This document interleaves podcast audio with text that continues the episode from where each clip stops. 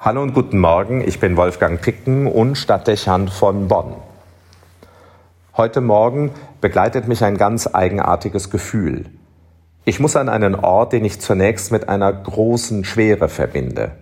Als ich das erste Mal dorthin fuhr, musste ich das Kind meiner Freunde bestatten. Es war mit einem schweren Herzfehler geboren worden. Vor und nach der Geburt hatten die Eltern bei mir im Pfarrhaus gewohnt, damit das Kind in der Bonner Universitätsklinik entbunden und von Fachärzten betreut werden konnte. Ein hübscher Junge wurde geboren, quirlig und strahlend.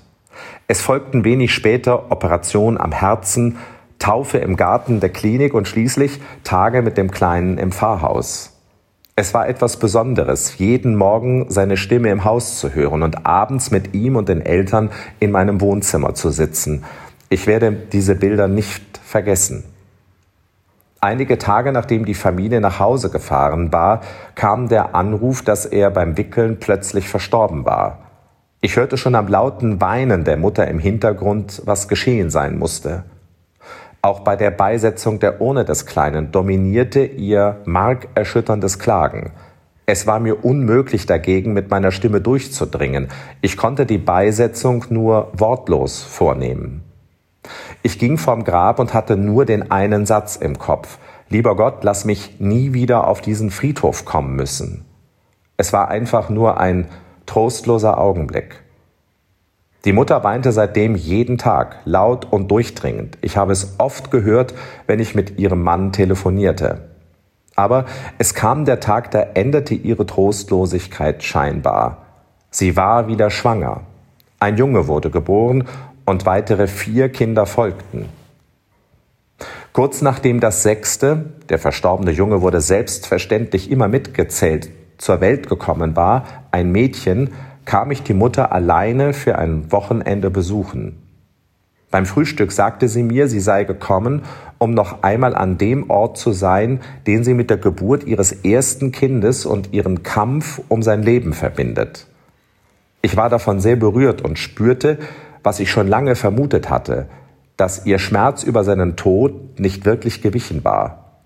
Sie eröffnete mir, dass sie das Gefühl habe, sie müsse immer wieder ein Kind zur Welt bringen, um dieses Gefühl auszuhalten und die Hoffnung darauf zu haben, dass sich dabei irgendwann die tiefe Trauer abschwächt und verliert. Aber nach jeder Geburt sei dieser alte Schmerz wieder da, unverändert und tiefgehend. Als sie das sagte, berührte sie mit der Hand Herz und Brust, als wolle sie den Ort lokalisieren, an dem es am meisten wehtat. Mir haben die Worte gefehlt und ich habe sie einfach nur fest umarmt. Später, als sie fuhr, habe ich erschüttert auf der Mauer des Pfarrhauses Platz genommen, lange. Mir war sofort intuitiv klar, dass ich Zeuge einer Katastrophe werden würde. Sie konnte nicht ihr Leben lang Kinder kriegen.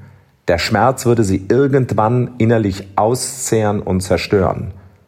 Ich spürte das und wusste, dass ich es nicht verhindern konnte, wie schon den Tod des Jungen nicht. Vielleicht sind dies die Momente, in denen ich am stärksten meine Hilf- und Machtlosigkeit gespürt habe. Schrecklich. Es dauerte nur wenige Tage und mich erreichte die Nachricht, dass man bei ihr Krebs diagnostiziert hatte. Der Befund kündigte an, was Monate später geschah. Sie starb. Also fand ich mich wieder auf diesem Friedhof, wo ich nie wieder hin wollte. Die Gruft stand offen. Wir sahen auf die weiße Urne des Jungen und ich stellte mit dem Ehemann und den Kindern die Urne der Mutter daneben. Die Erinnerung daran fällt mir noch heute schwer. Wenn ich nicht glauben würde, dass beide in Gottes Hände geborgen und wieder vereint sind, würde ich das nicht ausgehalten haben. Es gibt solche Momente im priesterlichen Leben, da verliert man seinen Glauben oder man gewinnt ihn erst wirklich.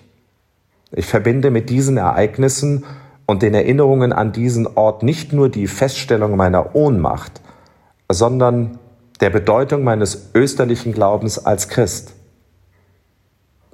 Heute fahre ich dorthin, um die Taufe des jüngsten Kindes nachzuholen, für die wegen der kurz nach der Geburt aufkommenden Krankheit der Mutter damals keine Zeit war. Und Sie werden es sicher nachvollziehen können, Anschließend werde ich alleine auf den Friedhof und an das Grab gehen. Alleine. Denken an die beiden, Mutter und Kind, und danken, dass ich den Glauben an Christus habe. Wolfgang Picken für Spitzen aus Kirche und Politik.